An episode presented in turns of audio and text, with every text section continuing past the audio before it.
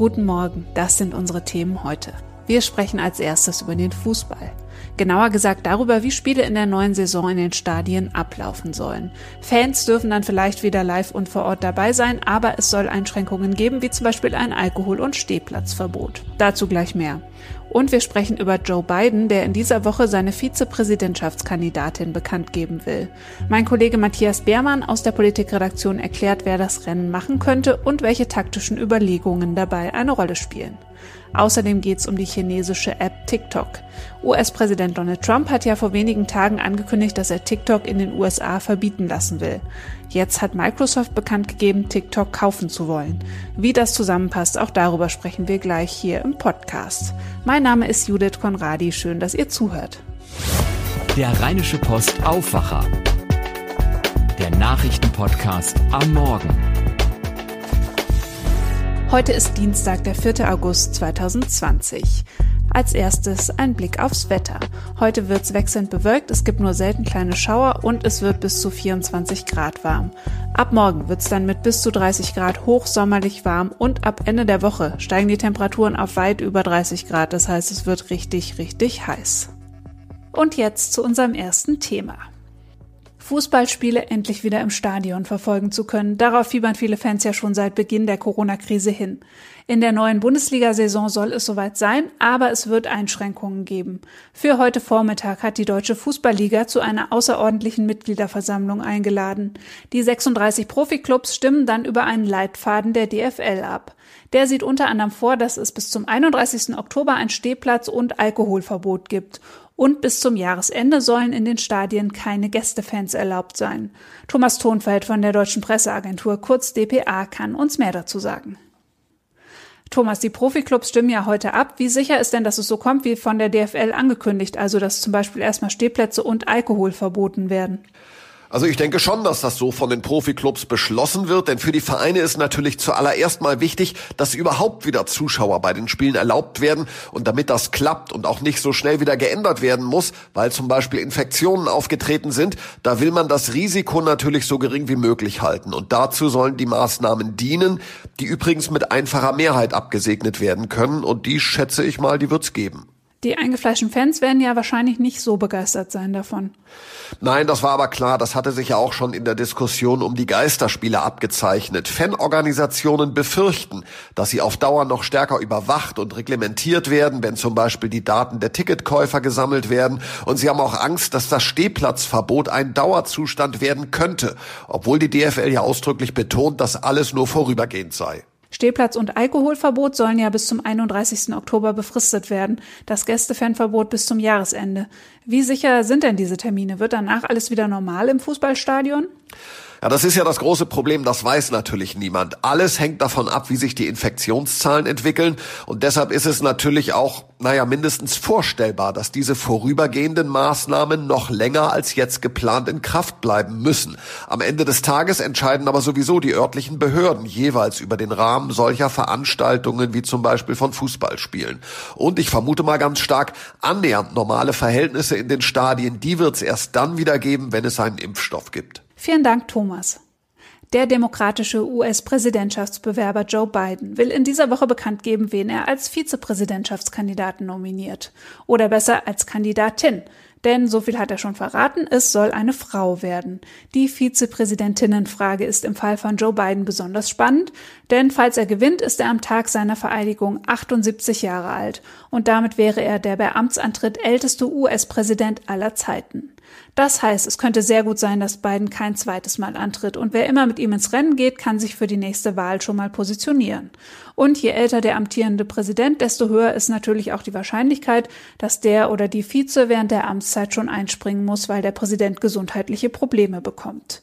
Matthias Beermann ist in unserer Politikredaktion der Experte für die Außenpolitik. Mit ihm habe ich über Biden und seinen Wahlkampf gesprochen. Matthias, Joe Biden hat ja schon relativ früh bekannt gegeben, dass er mit einer Frau gemeinsam antreten möchte.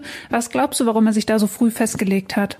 Ja, zum einen, weil in den USA, genau wie in Deutschland und in fast allen westlichen Demokratien am Ende die Frauen die Wahlen entscheiden. Das wird wahrscheinlich der wichtigste Grund gewesen sein. Und außerdem, um sich definitiv abzuheben von Donald Trump, dessen Verhältnis zu den Frauen ja, sage ich mal, problematisch ist.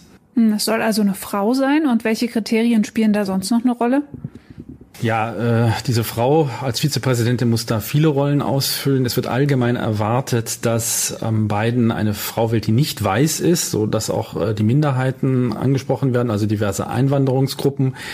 Ideal wäre es eigentlich auch, wenn diese Frau etwas linker wäre als er selbst, um den linken Flügel der Demokratischen Partei, die ja in, im letzten, in den letzten Monaten nochmal kräftig ähm, nach oben gegangen ist und stärker geworden ist, dass dieser Flügel sich auch irgendwie repräsentiert fühlt.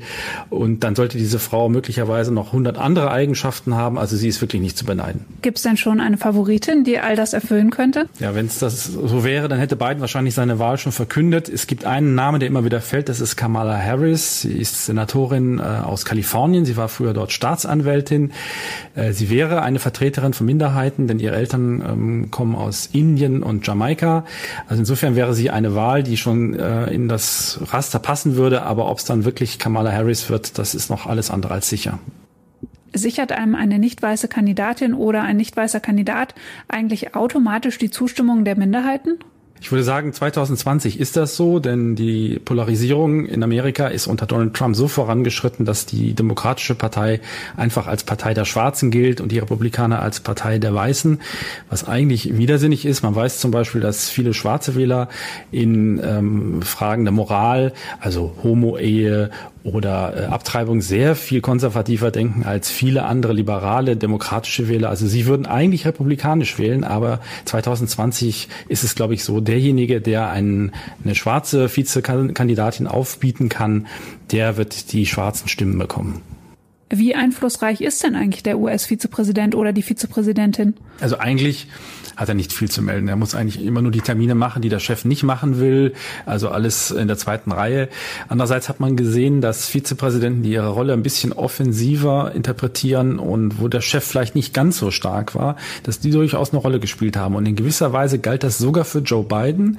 Obama war ein starker Präsident, aber Joe Biden war eben eine Person, die viele Menschen angesprochen hat, die mit Obamas Stil nicht so viel anfangen konnten. Insofern äh, wir haben das ja eingangs schon erwähnt, es ist sehr, sehr wichtig, dass es komplementär ist. Ne? Der Vizepräsident oder die Vizepräsidentin muss Dinge haben und ähm, dem Wähler signalisieren, die eben der, der Chef eben nicht selber hat. Und wie schätzt du generell derzeit die Chancen von Joe Biden ein, gegen Donald Trump zu gewinnen im November?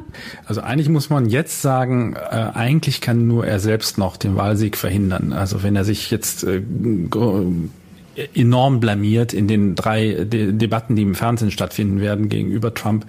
Er ist eben schon nicht mehr der Jüngste. Er ist etwas fahrig, manchmal ein bisschen tattrig. Trump versucht das ja ständig aufzuspießen.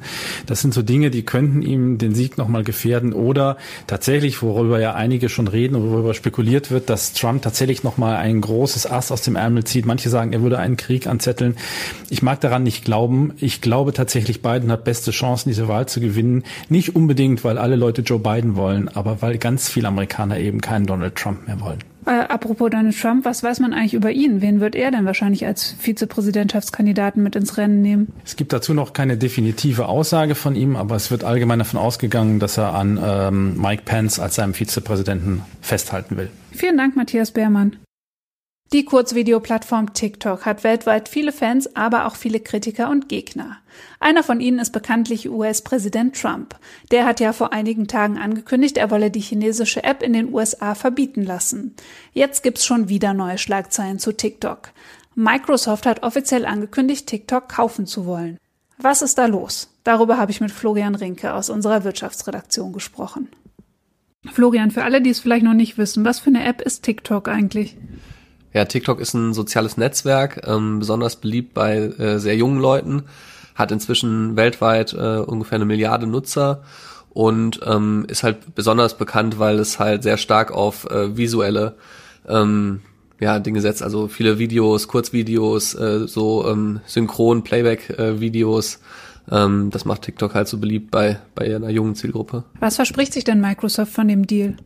Naja, Microsoft ist ja in den letzten Jahren eigentlich immer eher ein Bürounternehmen gewesen. Also man hat irgendwie diese ganzen Office-Software, äh, Word und Excel und dann hat man irgendwie angefangen äh, im sozialen Netzwerkbereich ähm, mit LinkedIn auch so ein professionelles Netzwerk aufzubauen oder aufzukaufen. Und ähm, man ist aber aus dieser Ecke eigentlich trotz Xbox äh, nie so wirklich rausgekommen. Und bei jungen Leuten spielt man ja eigentlich, muss man sagen, keine Rolle. Also da gibt's irgendwie Facebook mit, mit Instagram und WhatsApp. Äh, da gibt's natürlich Google mit, mit Angeboten wie YouTube. Aber von diesen großen Tech-Konzernen, ähm, also Facebook, Microsoft, Apple, äh, Google, Amazon ist Microsoft ja das Unternehmen, was am weitesten von der jungen, von den jungen Leuten entfernt ist. Und TikTok würde das halt ändern. Also Microsoft möchte ins Social Media Geschäft sozusagen ein bisschen einsteigen damit. Wie würde das denn die Social Media Landschaft verändern in den USA und wahrscheinlich ja auch weltweit, oder? Ja, also man muss mal gucken, wie sich TikTok entwickelt. Ne? Also es ist im Moment natürlich äh, wirklich sehr beliebt und wächst auch rasant. Also im äh, Juni ist es ja wirklich, ist es in Deutschland zum Beispiel das ähm, beliebteste, die beliebteste App äh, auf äh, Android-Geräten. Bei ähm, Apple-Geräten ist es auf Platz zwei hinter WhatsApp und liefert sich da quasi so bei den beliebtesten Apps immer so ein Rennen mit mit WhatsApp. Ähm, ob das jetzt anhält, weiß man nicht. Vor ein paar Jahren gab es mal Snapchat, äh, wo man auch große Hoffnungen in den USA reingesetzt hätte, dass die so ein bisschen so die Übermacht von äh, den Facebook-Diensten, also Instagram, Facebook, äh, WhatsApp knacken können.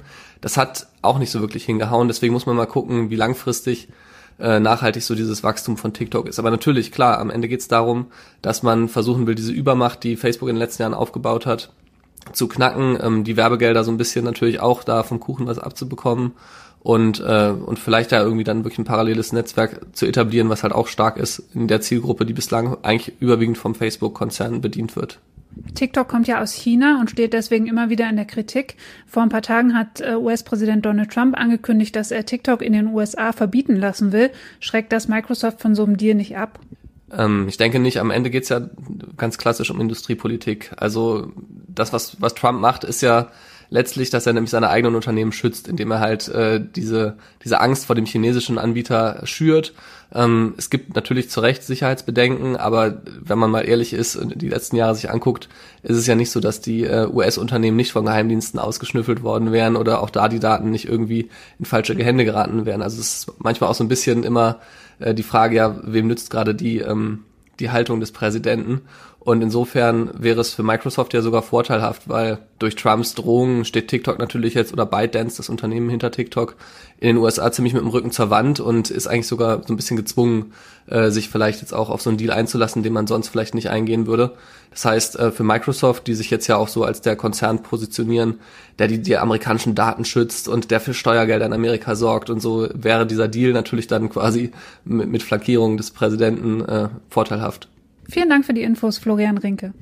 So, und jetzt kommen wir nochmal zu unseren Rhein-Stories. Wenn ihr den Aufwacher regelmäßiger mal hört, dann kennt ihr die Aktion ja schon. Meine Kolleginnen Marie und Maren sind in diesem Sommer durch unsere Region unterwegs. Sie fahren einen E-Bully und sie sind auf der Suche nach nachhaltigen Projekten, sehenswerten Orten und spannenden Menschen. Das Ganze dokumentieren sie unter anderem auf Instagram. Jetzt gerade sind die beiden in der Region Kleve. Gestern fing die Woche für Maren und Marie mit Geocaching an. Und morgen steht was ganz Besonderes an. Die beiden fahren nämlich zum Dackelverein nach Geldern. Ich muss zugeben, manchmal bin ich ein bisschen neidisch auf ihren Job. Wenn ihr ihre Tour durch die Region verfolgen wollt, ruft mal unseren Instagram-Channel auf. Rheinische Post heißt er. Unterstützt werden die Rhein-Stories übrigens von unseren Partnern Ikea und Rewe. Kurze Pause für Werbung. Diese Ausgabe des Aufwacher-Podcasts wird euch präsentiert von IKEA. Wusstet ihr, dass NRW das Bundesland ist, in dem es die meisten Staus gibt? Wie gut, dass ihr mit Click und Collect jetzt ganz viel Zeit spart. Stellt euch auf ikea.de euren Einkauf zusammen, lasst eure Artikel zusammensuchen und holt alles zu eurer Wunschzeit bei eurem IKEA-Einrichtungshaus ab. Alle Infos zu diesem zeitsparenden Service findet ihr unter ikea.de slash services. Die Übergabe eurer Ware findet am Click- und Collect-Schalter natürlich kontaktlos statt. Danke an IKEA fürs Möglichmachen dieses Podcasts. Die Nachrichten aus Düsseldorf hat jetzt Robert Jans von den Antenne Düsseldorf Nachrichten. Hallo Robert. Guten Morgen, Judith. Bei uns geht's heute Morgen um die Folgen der Corona-Krise und zwar für die Studenten hier in Düsseldorf, denn einige Studierende können ihren Nebenjob aktuell nicht mehr ausüben. Dann bleiben wir beim Thema Corona und zwar appellieren der Hotel- und Gaststättenverband NRW und NRW-Gesundheitsminister Laumann, die Kontaktverfolgung ernst zu nehmen. Also Düsseldorfer, die beispielsweise in der Altstadt oder in einem Restaurant in unserer Stadt essen gehen, werden aufgerufen, die Kontaktlisten vollständig und korrekt auszufüllen. Und dann geht's noch um die Kommunalwahl hier in Düsseldorf. Hier beklagen sich die Parteien nämlich über die Zerstörung von Wahlplakaten. Düsseldorfer Studierende spüren die Folgen der Corona-Pandemie vor allem auch finanziell. Laut Angaben des Forschungsinstituts der Agentur für Arbeit haben bereits ungefähr ein Fünftel der studentischen Nebenjobber ihren Job verloren. So geraten sie in die Sorge vor der finanziellen Schieflage. André Schäfer vom Jobportal Stepstone zeigt sich aber optimistisch, dass der Arbeitsmarkt schon bald wieder neue Chancen bieten wird.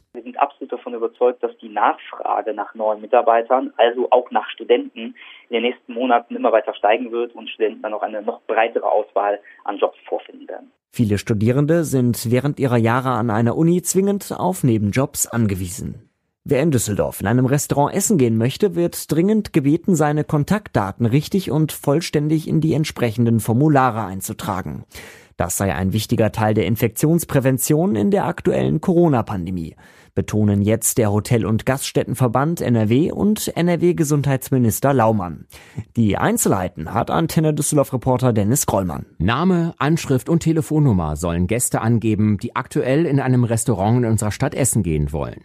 Mittels dieser Daten können die zuständigen Behörden im Falle eines Corona-Infektionsfalls mögliche Kontaktpersonen ermitteln. Nur wenn diese Maßnahme weiter ernst genommen würde, könne das Ausgehen in Restaurants, Bars und Cafés unter entsprechenden Corona-Bedingungen weiter möglich bleiben, so NRW-Gesundheitsminister Laumann. Obwohl sie erst seit Freitag in unserer Stadt hängen, haben in Kaiserswerth Unbekannte am Wochenende Wahlplakate zerstört. Bei einem Wahlplakat der CDU wurden gezielt die Gesichter der vier Kandidaten herausgeschnitten. Parteikollegen und Politiker anderer Parteien zeigten sich entsetzt. Andreas Paul Stieber, Kandidat der Christdemokraten für den Düsseldorfer Norden, sieht das als Beispiel für die Forderung nach mehr Sicherheitspersonal. Ich denke aber grundsätzlich ist es so, dass wenn wir weniger Kontrolle ausüben in der öffentlichen Sicherheit, die Leute auch ungestraft viel mehr Dinge begehen. Das ist so, wie wenn Sie in einem, auf eine weiße Mauer eine kleine Figur zeichnen. Dann haben Sie in Kürze alles vollgeschmiert, wenn Sie die nicht sofort entfernen, beziehungsweise den Täter äh, unmittelbar mit den Konsequenzen konfrontieren. Die Polizei ermittelt in dem Fall und bittet um weitere Hinweise.